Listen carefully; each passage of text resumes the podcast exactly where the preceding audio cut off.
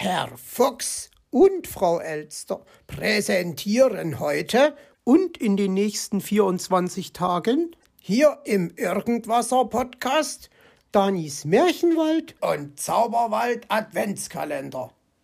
Hm, meinetwegen, aber nur unter Protest.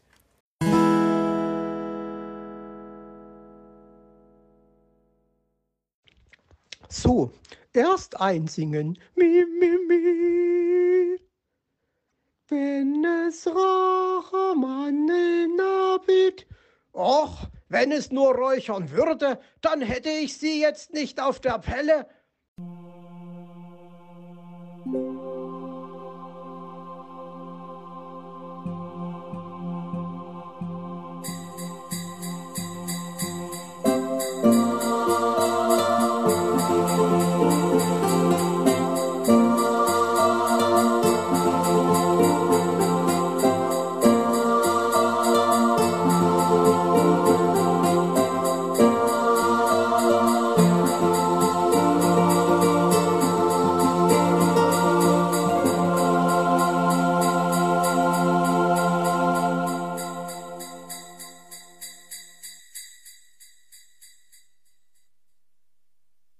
Kopflos im Fuchsbau. Ach, ist sie nicht ein kleines Wunderwerk, meine Spieldose, freute sich Herr Fuchs und sah zufrieden dabei zu, wie die geschäftigen Wichtel mit ihren Geschenkpaketen um den eingeschlafenen Weihnachtsmann, der in der Mitte unter einer geschmückten Tanne lag, herumwuselten. Und was für eine schöne Melodie sie spielt, sagte er und stellte die Ohren auf, um dem achtzehnstimmigen Spielwerk, das fröhliche Weihnacht überall erklingen ließ, besser lauschen zu können. Ja, Füchslein, da ist dir letztes Jahr auf dem Weihnachtsmarkt ein guter Einkauf gelungen, lobte er sich und fuhr im gleichen Augenblick zusammen, denn in das Spielwerk mischten sich leise Hammerschläge. Nervös sah er die Spieldose an. Komisch, die Schläge kommen nicht von hier, sagte er, und im selben Moment ertönte eine ihm wohlbekannte Stimme. Herr Fuchs, Herr Fuchs, sind Sie da? Ach nein, die Elster. Was will die denn schon wieder von mir? Sie scheint es förmlich zu riechen, wenn es mir einmal so richtig gut geht. Sofort platzt sie in meinen Bau herein und macht allem Wohlbehagen ein schnelles Ende. Ohne seine Antwort abzuwarten, kam Frau Elster tatsächlich in den Fuchsbau.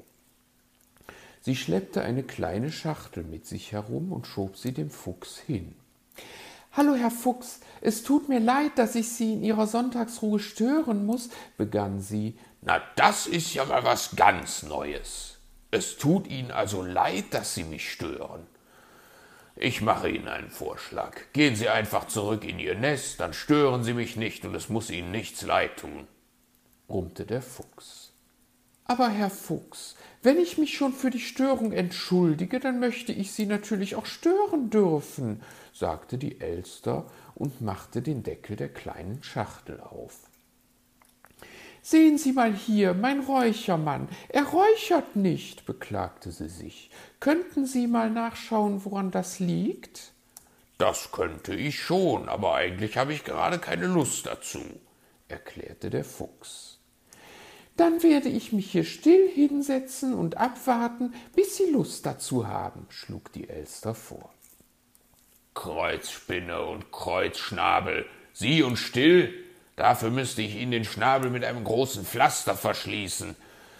Also gut, ich werde mir Ihren Räuchermann anschauen und danach gehen Sie bitte, damit ich in Ruhe meiner Spieldose lauschen kann, brummte der Fuchs. Als ob Sie das nicht könnten, wenn ich dabei bin, war die Elster beleidigt. Herr Fuchs nahm sich nun den Räuchermann vor. Zuerst einmal wollte er ihn selbst ausprobieren. Er zündete ein Räucherkerzchen an, stellte es hinein und machte ihn zu. Es kam kein einziger Rauchkringel aus dem Mundloch, und als er ihn wieder öffnete, war die Kerze ausgegangen. Da haben wir's. Ich habe Ihnen doch gleich gesagt, dass Sie diesen Räuchermann nicht kaufen sollen. Ich habe es in der rechten Pfote gefühlt, dass man an diesem Stand besser nicht einkauft, sagte der Fuchs grimmig. Aber nein, Sie wussten ja mal wieder alles besser. Ach, Herr Fuchs, ich musste ihn einfach haben.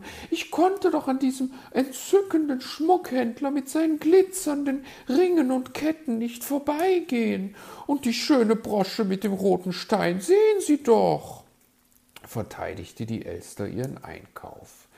Dann sehen Sie sich ihn doch einfach an und freuen sich über sein gutes Aussehen, empfahl der Fuchs. Aber Herr Fuchs, ein richtiger Räuchermann muss auch räuchern. Sonst ist er kein richtiger Räuchermann, meinte die Elster. Ich finde ja, dass Ihr Schmuckhändler für einen richtigen Räuchermann sowieso den falschen Beruf hat. Ein richtiger Räuchermann ist Schäfer, Nachtwächter oder Jäger, meinetwegen auch Wilddieb oder Räuber, knurrte der Fuchs. Wilddieb oder Räuber? Sie haben eine sehr merkwürdige Vorstellung von Berufen, meinte sie entrüstet. Ich stelle mir in meinem Bau vor, was mir passt, knurrte er. Auf jeden Fall darf mein Räuchermann den Beruf ausüben, der ihm gefällt, sagte die Elster. Sie meinen wohl eher den Beruf, der Ihnen gefällt. Dieser Kerl wäre bestimmt lieber Erzgräber oder Förster geworden. Fragen Sie ihn ruhig, meinte der Fuchs. Ach du grüne Birke, sind Sie wieder einmal altmodisch, seufzte die Elster. Mag sein, aber wenigstens verweigern meine Räuchermänner das Rauchen nicht. Schließlich sind die alle echte Kerle. Und jetzt werde ich dem Ihren mal ein wenig Luft machen. Vielleicht taugt er ja doch etwas, sagte der Fuchs und holte eine Rouladennadel. So, vielleicht hat es ja geholfen meinte er, nachdem er damit im Hals des Räuchermanns herumgestochert hatte. Hoffentlich haben Sie ihn nicht verletzt, war die Elster skeptisch. Wenn es Ihnen nicht passt, wie ich ihn akupunktiere, dann bringen Sie Ihren albernen Schmuckhändler doch zu Onkel Uhu und stören dessen Sonntagsruhe, knurrte der Fuchs. Ist ja schon gut, mein Lieber, man wird ja wohl noch seine Meinung sagen dürfen, murrte die Elster. Herr Fuchs hatte unterdessen ein Räucherkerzchen angezündet und wartete nun darauf, dass Rauchkringel aus dem Mundloch des Patienten kamen. Nichts. Es passiert einfach nichts, Elsterchen. Vielleicht sollte ich ihm eine Strumpfmaske basteln, dann wird aus ihrem Schmuckhändler ein Juwelendieb, und wenn er erst eine Maske trägt, ja, das ist ganz klar, dann kann er gar nicht räuchern, und schon hat der schlaue Herr Fuchs wieder ein Problem gelöst, sagte er zufrieden. Ach so ein Unsinn, erwiderte die Elster. Also gut, wie Sie wollen. Dann müssen wir eben operativ tätig werden, meinte er und zeigte ihr ein kleines Messer. Was wollen Sie denn damit, Herr Fuchs? wurde die Elster panisch. Ich lüfte ihn jetzt einmal richtig durch, brummte der Fuchs. Da muss etwas die Luftzufuhr blockieren. Warten Sie, wir haben es gleich. Nein, Herr Fuchs, lassen Sie das! schrie die Elster. Zweifeln Sie an meinen Behandlungsmethoden? fragte der Fuchs, und als der Kopf des Räuchermanns herunterfiel, meinte er, wahrscheinlich haben Sie nicht ganz Unrecht damit. Wahrscheinlich, war die Elster entsetzt.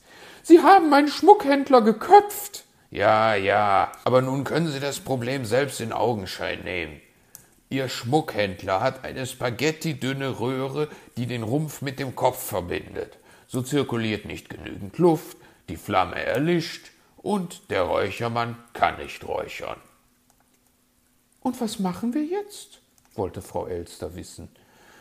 Ich werde Ihnen Ihren Schmuckhändler wieder zusammenleimen, dann taugt er wenigstens noch zur Dekoration.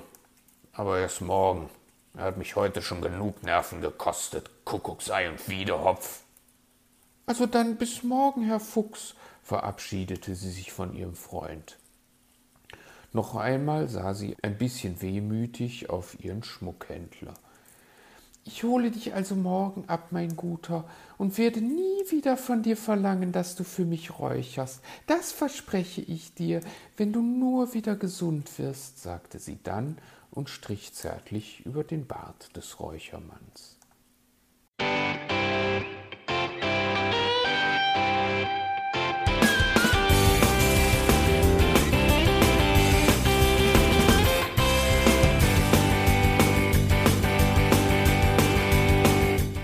Das war Irgendwasser von Blinzeln. Wenn du uns kontaktieren möchtest, dann kannst du das gerne tun per E-Mail an podcast.blinzeln.org oder über unser Kontaktformular www.blinzeln.org. Blinzeln schreibt man in unserem Fall immer mit einem D in der Mitte. Wenn du möchtest, kannst du uns sehr gerne auch einen Audiobeitrag auf unseren Podcast Anrufbeantworter sprechen. Der hat in Deutschland die Telefonnummer 05165 439 461. Und wenn du uns aus dem Ausland anrufen möchtest, dann ersetze einfach die erste 0 gegen die 0049 für Deutschland. Wir bedanken uns für dein Interesse und freuen uns schon darauf, wenn du auch beim nächsten Mal wieder mit dabei bist.